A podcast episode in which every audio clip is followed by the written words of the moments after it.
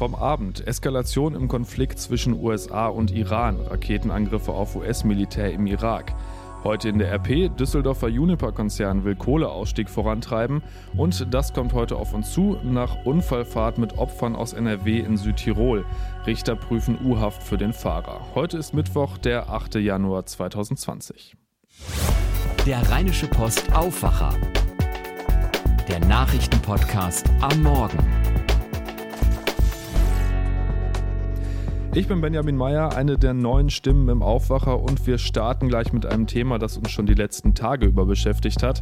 Schwere Rache, das hatte der Iran den USA nach der Tötung des Generals Soleimani geschworen. In der Nacht erreichte uns jetzt die Meldung, dass mehrere Raketen in irakischen Militärstützpunkten eingeschlagen sind. In beiden sind Truppen der US-Armee untergebracht. Die iranischen Revolutionsgarden haben sich zu dem Angriff bekannt und die Attacke als Vergeltung für die Tötung Soleimanis durch das US-Militär bezeichnet. In der Erklärung im iranischen Staatsfernsehen warnten sie die USA außerdem vor Gegenangriffen.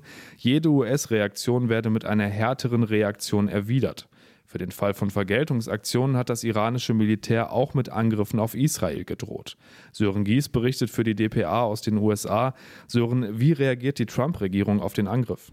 Ungewöhnlich verhalten. Es hatte hier Spekulationen gegeben, dass Präsident Trump sich direkt mit einer Fernsehansprache ans amerikanische Volk wenden könnte, aber die kam nicht. Es gibt nicht mal eine offizielle schriftliche Erklärung vom Weißen Haus. Trumps Sprecherin Stephanie Grisham hat nur gesagt, Trump sei informiert worden. Bisher gibt es eigentlich gar keine richtige Reaktion, wenn man so will. Was sagen die Amerikaner denn darüber, wie verheerend die Attacken waren?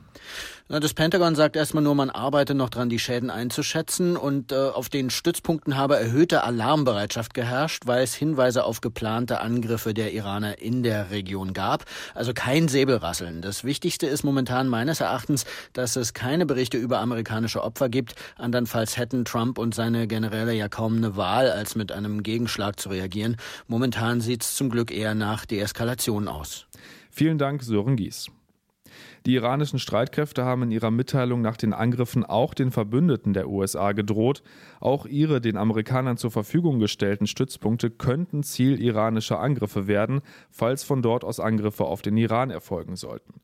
In Erbil, ein Ziel der Attacken aus der Nacht, sind auch deutsche Bundeswehrsoldaten stationiert. Ein Sprecher sagte auf Anfrage der deutschen Presseagentur, den Soldaten im Norden gehe es gut. Im Zentralirak sind nach dem jüngsten Abzug keine deutschen Soldaten mehr stationiert. Und die Iran-Krise ist heute auch Thema bei der EU-Kommission. Die kommt am Vormittag zu einer Sondersitzung zusammen, um über das Vorgehen zu beraten. Alle aktuellen Entwicklungen lest ihr natürlich immer bei uns auf rponline.de. Und wir bleiben im Iran. Von dort hat uns heute Morgen noch eine Nachricht erreicht. Bei Teheran soll ein ukrainisches Flugzeug mit 180 Personen an Bord abgestürzt sein. Das hat das iranische Staatsfernsehen berichtet. Die Boeing 737 soll unmittelbar nach dem Start keine Daten mehr gesendet haben. Laut iranischem Fernsehen wird ein mechanisches Problem vermutet. Hoffnung auf Überlebende gibt es dem Bericht nach kaum. Wenn es hier neue Informationen gibt, findet ihr die natürlich auch auf unserer Homepage. Und damit kommen wir jetzt zu dem, was ihr heute in der RP lest. Und da geht es unter anderem darum, wie viele von uns zur Arbeit kommen. Der öffentliche Nahverkehr in NRW. Das Verkehrsministerium hat nämlich knapp 700 Millionen Euro Fördermittel übrig, die für Bus und Bahn ausgegeben werden sollen. Unter anderem sollen davon alte Bahnstrecken reaktiviert werden. Wofür das Geld sonst ausgegeben werden soll und was das zum Beispiel auch für die von uns heißen könnte, die eher ländlich wohnen, das lest ihr heute auf unserer Titelseite von Reinhard Kowalewski. Auch auf der Titelseite geht es um die Energiewende. Der Düsseldorfer Energieversorger Juniper geht da an die Offensive und zwar was den Kohleausstieg angeht. Nach Informationen unserer Redaktion überlegt der Konzern möglichst alle seine laufenden Kohlekraftwerke zur Abschaltung oder zur Umrüstung auf Gas anzubieten. Gleichzeitig soll ein neues Kohlekraftwerk ans Netz gehen. Ein Sprecher des Konzerns sagt, man werde sich erst dann äußern können, wenn das entsprechende Gesetz da ist. Juniper habe aber immer klar gemacht, dass das Unternehmen einen konstruktiven Beitrag beim Kohleausstieg leisten wolle. Das Gesetz zum Kohleausstieg soll wohl noch diesen Monat ins Kabinett kommen. Juniper hat deutschlandweit Kohlekraftwerke an fünf Standorten. In NRW sind das Gelsenkirchen, Scholven und Heiden. Das Kraftwerk in Scholven soll zum Beispiel auf Gas umgerüstet werden. Auch im Ruhrgebiet in Datteln steht außerdem das modernste Kohlekraftwerk Europas, auch von Juniper. Das konnte allerdings seit Jahren nicht ans Netz gehen, wegen Klagen, Planungsfehlern und Kesselschäden. Jetzt könnte es allerdings bald soweit sein. Im Dezember war das Kraftwerk zu Testzwecken am Netz und der war laut Juniper erfolgreich. Im Sommer soll der Block dann wahrscheinlich in Betrieb gehen. Eigentlich hatte die Kohlekommission zwar empfohlen, dass neue Blöcke gar nicht mehr ans Netz gehen, die Bundesregierung sagt aber, Datteln wäre vertretbar. Umweltstaatssekretär Jochen Flassbart hatte auf der Klimakonferenz in Madrid erklärt, man habe sich auf Abschaltmengen geeinigt, es komme also auf die Höhe der abgeschalteten Leistung an und nicht darauf, wie viele Kraftwerke vom Netz gehen. Mehr dazu lest ihr in der heutigen Ausgabe der RP. Recherchiert haben das Thema Jan Drebes und Antje Höning. Und damit schauen wir, welche News es in Düsseldorf gibt. Das weiß Philipp Klees aus den Antenne Düsseldorf Nachrichten. Guten Morgen, Philipp. Schönen guten Morgen, Benjamin. Wir haben gute Nachrichten für Kunden der Rheinbahn, denn das Angebot soll ab dem Sommer auf einigen Strecken attraktiver werden. Dann haben wir die Bilanz zum Unfall am und im Kögraben. Da war ja ein älteres Ehepaar mit seinem Auto verunfallt. Und dann haben uns auch viele Händler hier in Düsseldorf ihr Leid geklagt wegen der neuen Bonpflicht, die seit dem 1. Januar gilt. Ab dem Sommer müssen wir nicht mehr so lange auf Bus und Bahn warten. Mit dem Start des neuen Fahrplans kommen viele Linien unter der Woche bis 21 Uhr öfter. Auch an Samstagen will die Rheinbahn mehr Bahnen auf die Strecke schicken. Bis Spätsommer sollen alle Änderungen umgesetzt sein. Dann wird die Rheinbahn pro Jahr rund eine Million Kilometer mehr zurücklegen als bisher. Unter der Woche soll die U75 dann zum Beispiel sogar alle siebeneinhalb Minuten kommen. Unter anderem die 705, die 706 und der Bus 732 werden alle zehn Minuten fahren. Die Verkehrspolitiker müssen dem Plan kommende Woche noch zustimmen. Das gilt aber als sicher, weil eine Mehrheit im Rathaus den ÖPNV stärken will. Die Feuerwehr war am Nachmittag auf der Königsallee im Großeinsatz, für viele Passanten in diesem Bereich auch deutlich sichtbar. Grund war ein Auto, das in den Kühlgraben gestürzt war. Laut der Polizei hatte es erst einen Fußgänger angefahren, dann das Geländer durchbrochen und war schließlich ins Wasser gefahren. Die Polizei geht nach ersten Ermittlungen von einem Fahrfehler aus. Dabei wurden insgesamt fünf Menschen verletzt, hatte uns Feuerwehrsprecher Christopher Schuster gesagt. Zwei Passanten, die hier vorbeigekommen sind, haben äh, das ältere Ehepaar, was am, im Fahrzeug war, dann hier aus dem Wasser rausgezogen. Beim Eintreffen der Rettungskräfte äh, waren die dann auch schon so weit draußen. Die haben, ähm, haben natürlich Unterkühlung aufgrund äh, der Kälte und der Nässe. Die Autoinsassen kamen zur Abklärung in ein Krankenhaus, konnten die Klinik aber wenig später verlassen. Bis das Auto geborgen war, dauerte es zweieinhalb Stunden. Währenddessen kam es auf der Kö zu Verkehrsbehinderungen. Viele Händler und Kunden in Düsseldorf ärgern sich aktuell über eine neue Regelung, die sogenannte Belegausgabepflicht, kurz Bonpflicht. Seit Anfang des Jahres sind auch kleine Händler wie zum Beispiel Bäcker, Kioskbesitzer, Markthändler und Floristen verpflichtet, alle Einnahmen in ein elektronisches Kassensystem einzugeben. Anschließend muss der Bon dem Kunden unaufgefordert übergeben werden. Für Händler, die noch kein elektronisches Kassensystem haben, gibt es eine Übergangsphase bis September. Die Pflicht gehört zu einer Reihe von Maßnahmen, die gegen Steuerbetrug helfen sollen. Die in den elektronischen Kassensystemen gespeicherten Daten sollen im Nachhinein mit den Bons abgeglichen werden können. Aber sie ist umstritten. Kritik gibt es wegen der zusätzlichen Kosten, dem bürokratischen Mehraufwand und dem vermehrten Müll. Der Hintergrund laut Finanzministerium führt der Betrug mit manipulierten Kassen jedes Jahr zu Steuerausfällen in zweistelliger Milliardenhöhe. Die Fortuna hat im ersten Testspiel des Jahres gegen den niederländischen Erstligisten Twente Enschede 1 zu 1 unentschieden gespielt. Die Fans, die das Team ins Trainingslager nach Spanien begleitet haben, konnten kurz vor Ende der ersten Halbzeit das 1 zu 0 durch Neuzugang Steven Skripski bejubeln.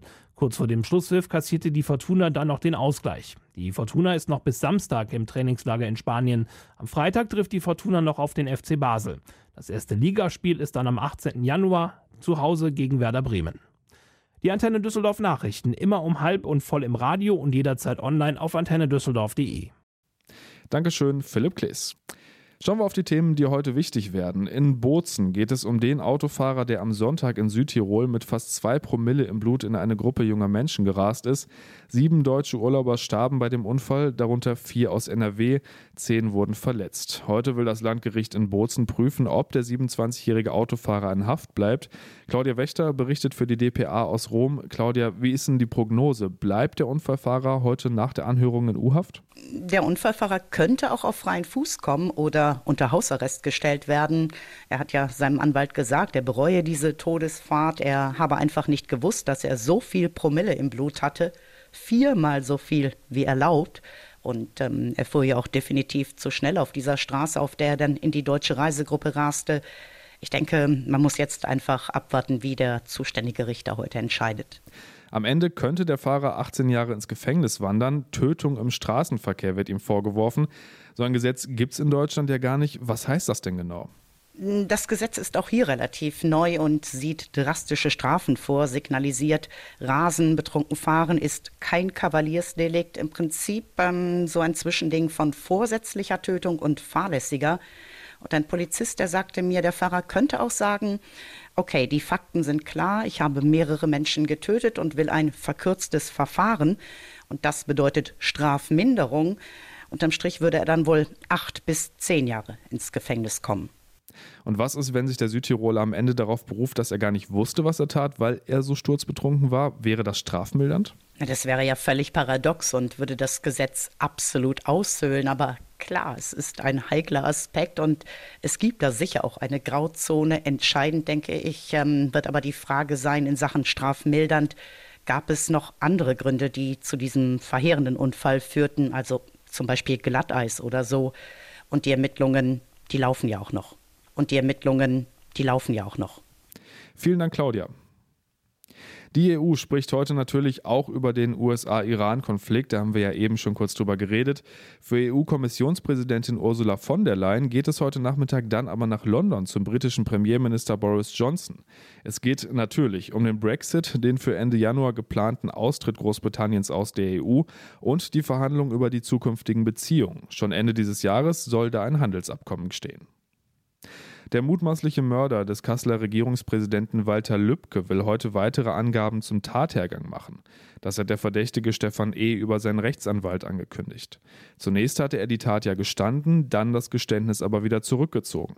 Der Generalbundesanwalt geht von einem rechtsextremen Hintergrund aus. Lübcke war im Juni vor seinem Wohnhaus erschossen worden. In Leipzig steht heute ein 27-Jähriger vor dem Amtsgericht wegen der Ausschreitungen im Stadtteil Konnewitz an Silvester.